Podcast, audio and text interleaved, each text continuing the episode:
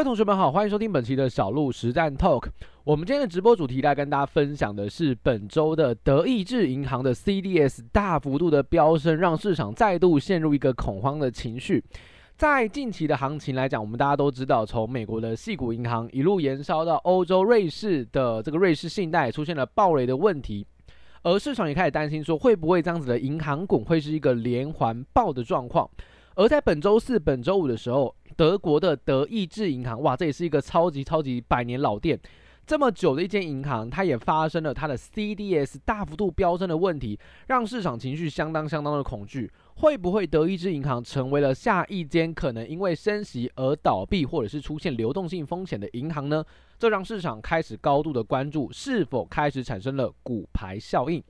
在今天的小路实战 Talk 当中，小路要带大家来了解的就是银行股连环爆到底还有没有未爆弹？第二件事情，我们会跟大家来聊聊到底什么叫 CDS，CDS 的飙升背后代表了什么样的意义？第三个则是在这样的环境当中，市场的这种 Smart Money，也就是聪明钱，它现在到底在哪个地方？会在今天的小路实战 Talk 来带同学们一起做探勘哦。首先，我们先来聊聊第一件事情，就是银行股的连环爆，它到底还有没有未爆弹？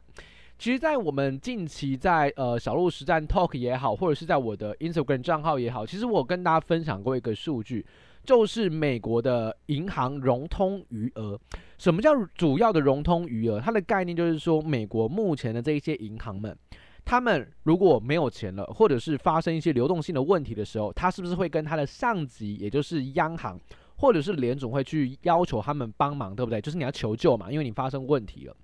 而最近的这个数据显示，美国的银行股非常非常积极的向央行来求救，换取大量的融资的余额，也就是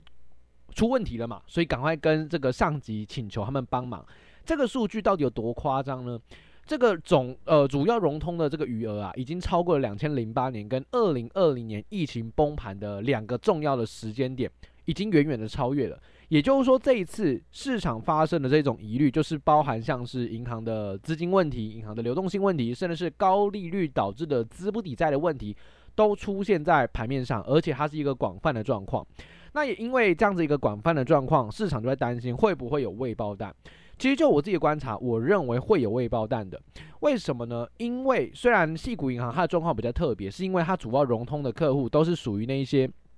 比较呃新创类型的公司，那新创类型公司，我想大家都知道，就风险比较高嘛，然后因为获利模式也不稳定，那可能也是刚开始创公司而已，所以其实很容易因为利率的攀升而缴不出钱来，哦，这是一个非常正常的状况。所以矽谷银行的暴雷，当然就是在高利率搭配它的客户的主要样态所导致的风险。那会不会有下一间？我认为多多少少会的，原因就是在于说利率这么的高，其实很多的公司多多少少获利会下降。获利会下降不打紧，重点是什么？重点是现在终端的库存消化速度还是很慢，因为通货膨胀毕竟还是相当的高，所以你说这些呃民众他会愿意去消费这些这种电子产品吗？不太会，对吧？所以你就会发现这个库存好像也卖不太掉，然后利率又这么高，一来一往状况之下，公司的获利不只是缩水，甚至可能由盈转亏。那这样子的话，他们是不是有可能还不出钱来给银行？还不出钱来给银行，那不就导导致了呆账吗？那你你还不出来，他也还不出来，大家都还不出来，那呆账越积越高，不就形成一个金融的危机、金融的危险吗？因为这些银行它可能都收不回来钱了，风险就会大幅度的增温。所以我觉得在高利率加上高通货膨胀这两件事情还没有缓解之前，我觉得银行股的连环爆风险是还是存在的。所以目前，呃，有一些机构统计，美国还有一百九十间银行跟这个系股行可能有类似的风险危机。所以我觉得总体经济来讲，当然不是很乐观，还是随时会有未爆弹的出现。像德意志银行这一次的 CDS 的飙升，背后的逻辑也是建立在于可能会有一些违约的状况出现。OK，所以才导致了 CDS 大幅度的一个飙涨，让市场相当的恐惧。所以我认为会有未爆弹的。所以同学们还是要对于总体经济还是要有一些警惕。现在绝对不是一个完全安全、完全没有疑虑的市场。好，但所以你还是得根据总体经济的状况来去关注它，调整你的资金部位。那第二个则是我们要跟大家聊的，就是说，诶，CDS 现在本周大家都在讨论什么叫 CDS。CDS 这个东西其实一般市场上不太会有人关注到哦，因为这件事情本身应用到的几率不高。为什么呢？什么叫 CDS？我白话文跟大家讲好了，CDS 的概念，你去搜寻它的中英文，你就会发现它叫做信用违约交换。概念是什么呢？其实它就是基于债券所开发出来的衍生性的商品。比如说，我今天呃，我今天跟你借钱好了，我发行了公债向你募资资金，那这个时候你一定会感觉到，呃，应该说你会先去主观的判断一下，诶，我的违约几率如何，对不对？比如说我发行债券你来买嘛，那就是我承诺你，我之后会给你保本，我之后会给你利息，对吧？那你要怎么确认我一定会给你？你是不是去查一下我的信用平等？诶，我的信用到底好不好？在一般的状况之下，经济繁荣状况之下，没有人会在乎这件事情，因为不会违约嘛。哦，经济状况好，大家都很好，当然没有违约问题。但是你总得买个保险哦，你总得买个保险。所以这时候就有 CDS 这样的商品出来。CDS 商品就是说，如果我卖给你的公债，这个公债如果我最后违约了，如果我最后违约了，那这个 CDS 就是你买的保险，你就可以获得大量的理赔。你就可以获得大量的理赔，所以为了去保障，诶，我怕你未来出事情，所以我一般来讲的话，这种大型的机构会先去买一个叫 CDS 的商品，就是确保就算你真的违约了，我至少不会发生大事情，我还可以获得一笔很大的赔偿。那 CDS 大幅度的飙升代表什么意思呢？代表说今天要出售给你这个 CDS，要出售给你这个保险的这个公司，他发现说，诶，不太对，我觉得它的违约几率越来越高了，所以我就把这个价格往上调高。我就把保费往上调高。那为什么要把保费往上调高？只有一种理由，我觉得你会违约。我觉得你会违约，你可能会还不出钱来，所以我才要调高你的 CDS 的价格。就很像保险公司，你发现你的违约几率高，它是不是保费比较高？对吧？一样的概念。所以 CDS 在本周狂飙，为什么让市场这么担心？因为它背后的暗号就是，我认为德意志银行你会违约。这个 signal 出现在市场，当然市场很害怕，所以欧股就大跌，哦，德股也就往下跌。那也连带了美股也都往下挫，台指期夜盘当然也往下跌，所以背后的逻辑是这样子，这个就是 CDS 啊，这个就是 CDS，所以 CDS 大大幅的飙升，就代表说市场认为你的违约几率变高了，当然会恐慌啊，哦，当然会恐慌，所以这就是 CDS 飙升为什么导致本周的呃风险或者是本周的一些呃恐慌情绪有点攀升的主要原因。不止德意志啊，在瑞信暴雷的时候，其实 CDS 大幅的飙升。哦，因为大家就知道你要违约了嘛，你这个一定出大事，你要违约了，所以 CDS 大幅的飙升，背后逻辑都是长这个样子。OK，所以相信经过这样的一个理解之后，同学们应该就相当了解什么叫 CDS 了，就是你的债券、你的公债的保险啊，哦，你的公债的保险。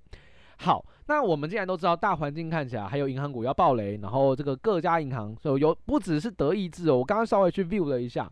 我在财经 M 平方上面看到最近的，像美洲的各个国家的 CDS，欧洲各个国家的 CDS，还有亚洲各个国家的 CDS，全部都在攀升。也就是市场在担心，现在所有的国家都有可能暴雷，都有可能暴雷，所以这个信用违约交换的这个利差一直往上攀升当中，所以风暴还是存在的一个风险，还是有可能出现。这同学们一定要先知道。那最后我们跟大家来聊，就是那既然有这样大环境，聪明钱这种 smart money 这种比较大型资金的人，他们现在在做什么动作？他们的钱往两个方向走了。第一个叫做呃货币市场基金，也就是在发生大型环境风险之时，他们可能会有一些嗅觉，觉得说，诶，风市场有风险，赶快先丢到货币市场基金当中，相对稳健的一个市场，相对稳健的一个区域，让自己的资金相对来说比较没有这个大型的崩盘风险。第二个，他们钱在哪里？在黄金市场。如果你有在关注贵金属，你有在关注海外期货的话，你刚才发现黄金在最近这几周都飙上了两千美元每盎司。两千美元每盎司什么概念？上一次发生的时候是在乌俄战争，在前一次发生的时候是在新冠肺炎疫情，所以你就会发现这市场的恐慌情绪跟那时候其实是差不多的，也就是大家狂买黄金哦，狂买黄金。所以狂买黄金的背景就是担心背后有一个大环境的逻辑，大环境的一个利空即将爆发。所以看完了这些数据，看完这些内容之后呢，我想提醒同学，就是说，我知道现在台股现在是强的，现在台股真的是站上所有的均线，当然是偏一个强势的格局，没有错。但是千万不要忘记了，技术面还是有疑虑，包含像是年线的下弯，包含像是量能还是没有显著的放出来，这些都是一些潜在的隐忧。那大环境来讲的话，当然还有这个呃银行股暴雷、银行股连环爆的一些风险存在。搭配我们看到聪明钱都不在这种呃积极的股市当中，他们反而现在都在往这种。保险的方式，保险的风格去走，所以我要提醒同学的是，你现在还是要控制好你的资金比重哦，你还是要控制好资金比重，千万不要毫无风险意识，资金全部都投入股市当中，千万不要这么做。但是保有一定的资金量体，例如百分之三十到百分之五十超出股票，我觉得是没问题的。因为股市现在以台股来说，就是一个短中期震荡偏多的结构，但是长期依旧充满隐忧。所以把一些不把一些资金留出来当现金，以备不时之需，我觉得是近期来讲一个还不错的操作思维，让同学们能够参考喽。那如果你喜欢今天的影片内容，你喜欢今天的 podcast 内容的话，记得随时锁定我们的小鹿实战 Talk，每周准时帮大家更新。那么我们就下周再见喽，拜拜。